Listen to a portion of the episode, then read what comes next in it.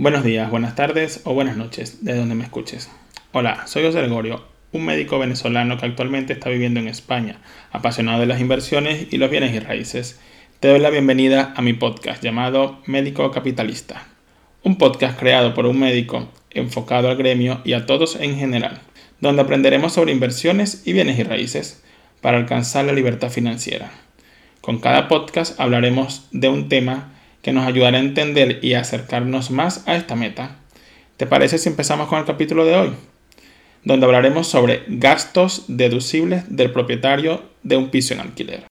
Debo recordarte que en este podcast hablamos de inversiones y ten en cuenta que los mercados y los países son individuales. También que toda inversión conlleva un aprendizaje y riesgo de perder dinero, pero la responsabilidad de manejar el dinero es exclusivamente de ustedes. Continuamos con el podcast número 9, gastos deducibles del propietario de un piso en alquiler.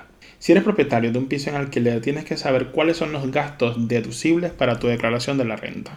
Tomando en cuenta que empezó el plazo de la declaración de la renta en España, pude notar muchas personas y amistades del trabajo que están preocupados por las cantidades que tendrán que pagar. En vista de la que la mayoría somos médicos y ganamos extras por guardias de 24 horas interminables. Pero en general todos nos preocupamos por la declaración de la renta. En contraparte, este 2021 el IRPF ha cambiado y por lo tanto como contribuyente debemos saber cuáles son estos cambios y qué debemos hacer por el aumento de los tramos de la base imponible general y del ahorro. En la renta del 2021, que empezó este 6 de abril, se tendrá que tributar por un tramo más en cada tabla. En la base imponible general se añade un sexto tramo para rentas superiores a 300.000 euros. Les correspondería tributar 47% por la cantidad que exceda los 300.000 euros. En la base imponible del ahorro se añade un cuarto tramo que correspondería a las ganancias mayores de 200.000 euros, que pagarán un IRPF del 26%. Entonces, ¿cuál es la función como tal del IRPF? El impuesto de la renta sirve para grabar prácticamente todos los ingresos que recibes. Entre ellos tenemos empleos, pensiones, inversiones, apuestas, indemnizaciones de seguro, alquileres de pisos o inmuebles. Hacienda agrupó todos estos ingresos por categorías, de manera que las rentas del trabajo y de las del ahorro tributen de manera diferente. Por lo tanto, te preguntarás, ¿qué estás diciendo, Gregorio? Pues lo que escuchas. Las rentas del trabajo tributan en la renta general a mayor porcentaje, mientras que las rentas de los bienes inmuebles tributan en la renta del ahorro a menor porcentaje. Un trabalengua. En contraparte, si no lo entiendes, te invito a escuchar mi podcast número 5 sobre el cuadrante del flujo del dinero. Ahora hablaremos sobre los tramos del IRPF. Hacienda refiere que es progresivo y por eso divide los ingresos en tramos y porcentajes a cada uno de ellos. Es algo lógico. A cuanto menor ingreso, menor porcentaje pagarás al Estado en tu IRPF. Esto quiere decir que Hacienda nos quiere viviendo en austeridad o nos incentiva a no depender exclusivamente del empleo, que paga los más altos impuestos, y empezar a emprender para tributar menos. Nuevamente estamos hablando del cuadrante del flujo del dinero. ¿Qué quiere decir Hacienda con progresivo en los tramos del IRPF? Para entenderlo tenemos que empezar sabiendo cuál es nuestro ingreso y de dónde proviene. Del empleo, por cuenta ajena, por autónomos, inversiones en la bolsa o bienes y raíces. Tenemos que ubicarnos en el tramo correspondiente. Primer tramo, ingreso de 12.450 euros anuales. Aportará al IRPF el 19%. Esto es un total de 2.365 euros a la hacienda pública. Así sucesivamente lo hace progresivo. Los tramos de la renta son solo una clave de las retenciones del IRPF en tu nómina. Por eso siempre invito a, ver y saber cuánto es su IRPF en la nómina del empleo a mis oyentes. En consecuencia, estas retenciones son un dinero que Hacienda te quita todos los meses de tu sueldo, como previsión de lo que tengas que pagar al hacer la declaración de la renta. Entonces, tenemos unas tablas donde hay seis tramos, desde 0 a 12.450. Pagaría un 19%. Desde 12.450 a 20.200. Pagaría un 24%. Desde 20.200 a 35.200 pagaría un 30%. Desde 35.200 a 60.000 euros pagaría un 37%. desde 60.000 euros a 300.000 euros, pagaría un 45%. Más de 300.000 euros, pagaría un 47%. Como puedes notar, los tramos del IRPF son relevantes para decidir cuántos impuestos debemos pagar en la declaración de la renta. Hacienda utiliza además otros datos para tus retenciones aparte de tu sueldo. Esta información te la debería solicitar tu empleador todos los años con el modelo 145, tomando en cuenta contrato laboral, situación personal, hijos a cargo, casado o soltero, ascendentes a cargo mayores de 65 años. Con estos datos, Hacienda calcula cuánto tendrás que pagar en la renta anual. Mi consejo personal, consigue un gestor que pueda asesorarte y guiarte en tu declaración de la renta. No hagas como muchos conocidos que pagan 50 euros en el mes de abril para que le hagan la declaración de la renta. O hacen el borrador de la página de Hacienda. Y eso es lo que declaran. Es uno de los errores más comunes.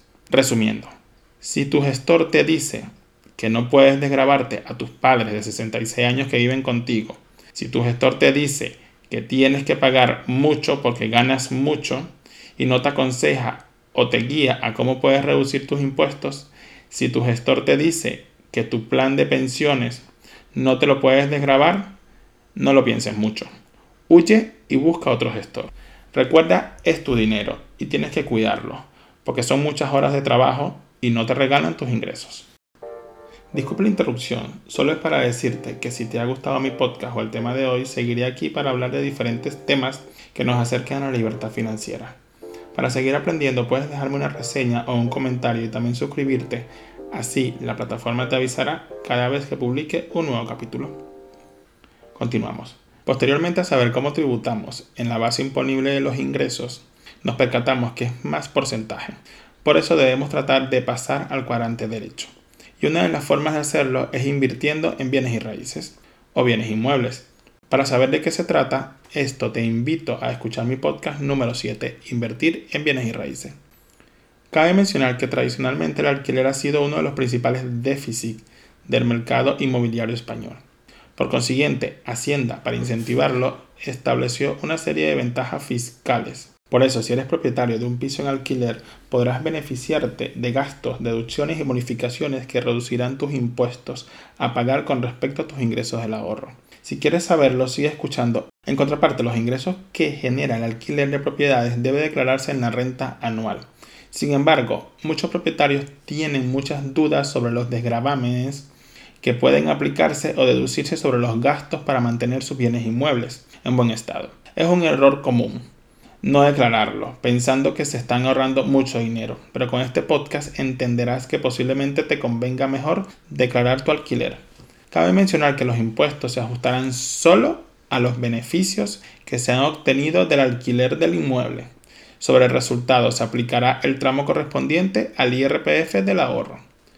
Para la determinación de la rentabilidad neta del capital inmobiliario pueden deducirse de los rendimientos todos los gastos necesarios para la obtención y mantenimiento del inmueble.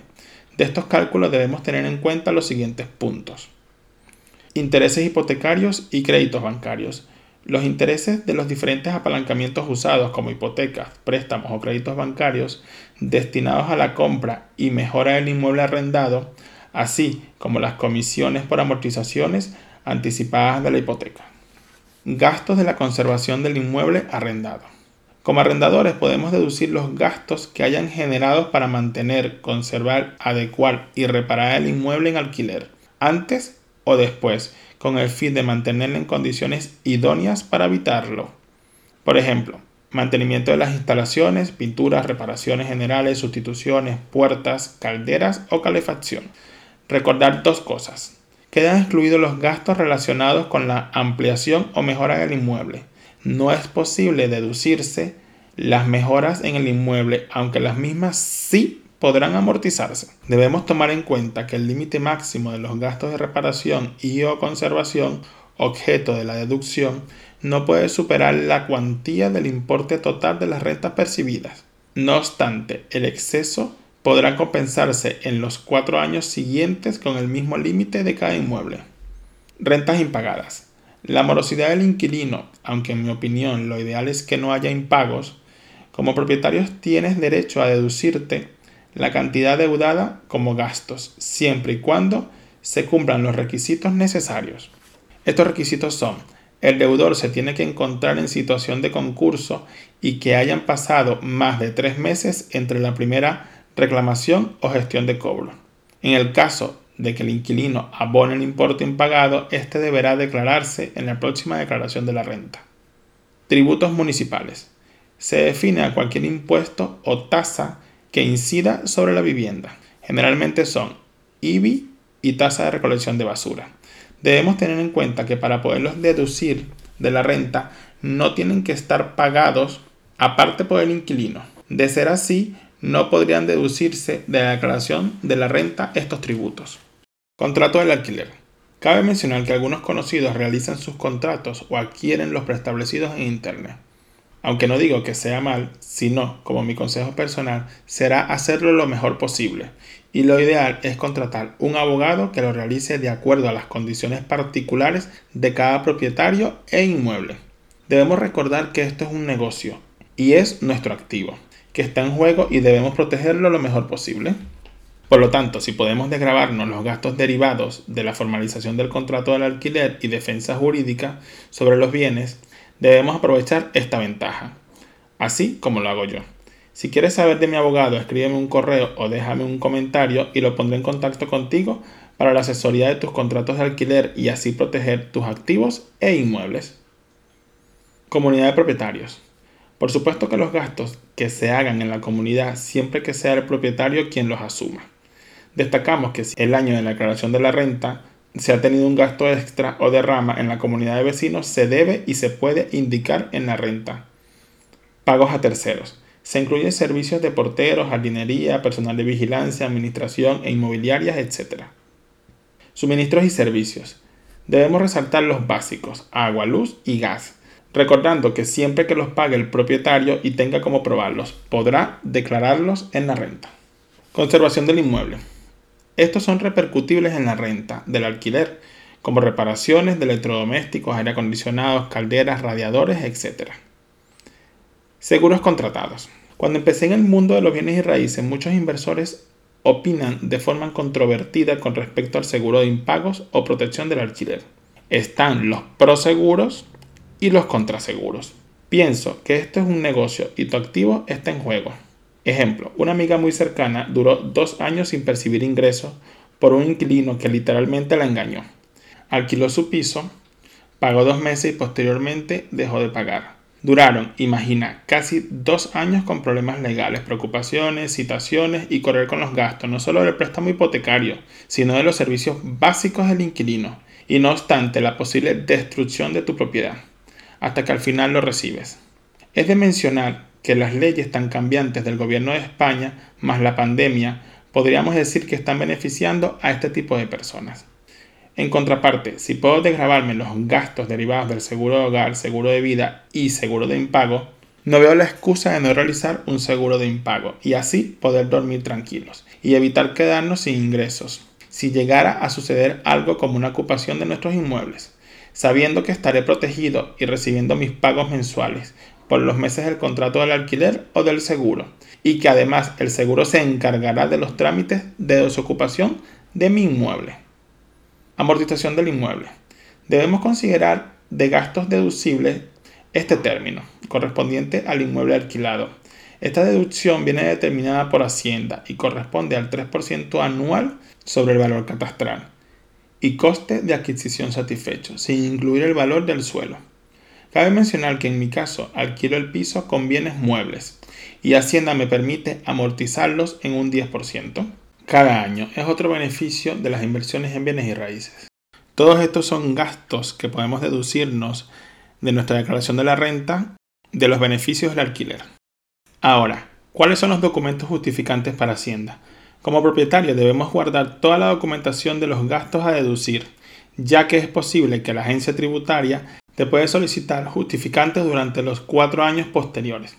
Estos documentos son facturas por reparaciones u obras para mejoras del inmueble alquilado, recibos por el pago de suministros y gastos de comunidad, recibos por el pago de la hipoteca con el detalle de los intereses factura por el pago de seguros contratados. Consejo personal. Si tienes muchos inmuebles en alquiler, compra una carpeta con anillo y folder de plásticos. Y así organizar tus propiedades y tener todo a la mano. Sobre todo las facturas de los gastos que irás acumulando en el transcurso del tiempo. Tributación del alquiler de la vivienda. Al final de todas las deducciones, los contribuyentes que tengan alquiladas sus propiedades generan una renta del capital inmobiliario y se debe tributar por ello. Por lo tanto, se incluye dentro de la base imponible del ahorro, a los tipos vigentes del IRPF. ¿Cuáles son estos tramos del ahorro? Tenemos hasta 6.000 euros, se pagará un 19%. De 6.000 a 50.000 euros, un 21%. De 50.000 a 200.000 euros, más de 200.000 euros, un 26%. Como puedes notar, los tramos del IRPF del ahorro para los inmuebles son mucho menos porcentajes a pagar sobre la base imponible o sobre los tramos del salario correspondiente a cada contribuyente. Reducciones para el propietario de un piso en alquiler. Las rentas obtenidas del total debemos restar todas las deducciones y bonificaciones anteriormente mencionadas, siempre que sea la vivienda habitual del inquilino y que esté estipulado en el contrato de alquiler. Deduciremos el 60% del total restante. En contraparte, a raíz del 1 de febrero del 2022, el gobierno aprobó la nueva ley de vivienda en España y se modificaron las deducciones que como propietarios podemos aplicar. En consecuencia, al entrar en vigor, las deducciones se reducirán al 50% en las zonas tensionadas o incluso más llegando a tener bonificaciones fiscales del 90% para los propietarios que bajen el precio de los alquileres. En resumidas cuentas, bonificación del 50% en caso de que bajen el precio del alquiler al menos un 5%. Bonificaciones del 70% al alquiler a jóvenes de 18 a 35 años o por nuevos contratos con mejoras y rehabilitación Bonificación del 90% si se producen en áreas tensionadas. La ley del IRPF prevé una reducción del 30% que se da si el arrendador recibe los ingresos de forma muy irregular durante un periodo superior a dos años. Ejemplo de, deducciones de un propietario de un piso en alquiler. Vivienda adquirida por 55.000 euros debemos revisar la tasación donde encontraremos los valores del suelo y el valor catastral. En este caso tenemos un valor de construcción de 44.964,47 euros. Tenemos un valor catastral de 36.315,14 euros. Por el 3% de deducciones daría un total de 1.089,45 euros. Valor del suelo 19.915,31 euros por el 3% daría un total de 597,45 euros. Este resultado será el total de las deducciones de la amortización del... Sin embargo, cuando la amortización acumulada alcance el valor de construcción, ya no podrá deducirse más gastos por este concepto. Cabe mencionar, en el caso de que la vivienda no haya estado alquilada durante todo el año, los gastos se prorratean en función al tiempo del alquiler, tanto los gastos deducibles como la amortización. Ejemplo de reducción por alquiler. Además del alquiler neto obtenido, debemos tomar en cuenta los gastos deducibles y la amortización que se aplica a la reducción correspondiente del 50 o del 60% cuando el inmueble alquilado sea la vivienda habitual del inquilino. Tenemos un alquiler de 400 euros mensuales. Nos hará un ingreso total de 4.800 euros anuales. Debemos restar los gastos deducibles, que en este caso serán 2.086 euros, más la amortización de 1.089 euros, dando un total a restar de 3.175 euros, obteniendo un rendimiento neto de 1.625 euros al año. La reducción del 60% nos dará un ingreso de 975 euros y vamos a declarar un rendimiento solo de 650 euros. Este rendimiento se suma a tu base imponible del ahorro. En consecuencia, una vez que tenemos el total, tomaremos en cuenta todos los gastos que podemos reducir, más la amortización y la reducción del 60%. Veremos que en este caso el importe del alquiler son 4.800 euros al año.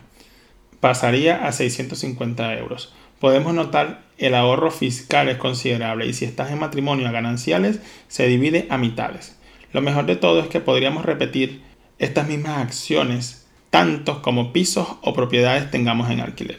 Es de mencionar que amistades piensan o están convencidos que cuando tengan la declaración como contribuyente los ingresos por alquileres de los inmuebles le subirían la factura con la agencia tributaria o nos asfixiarán.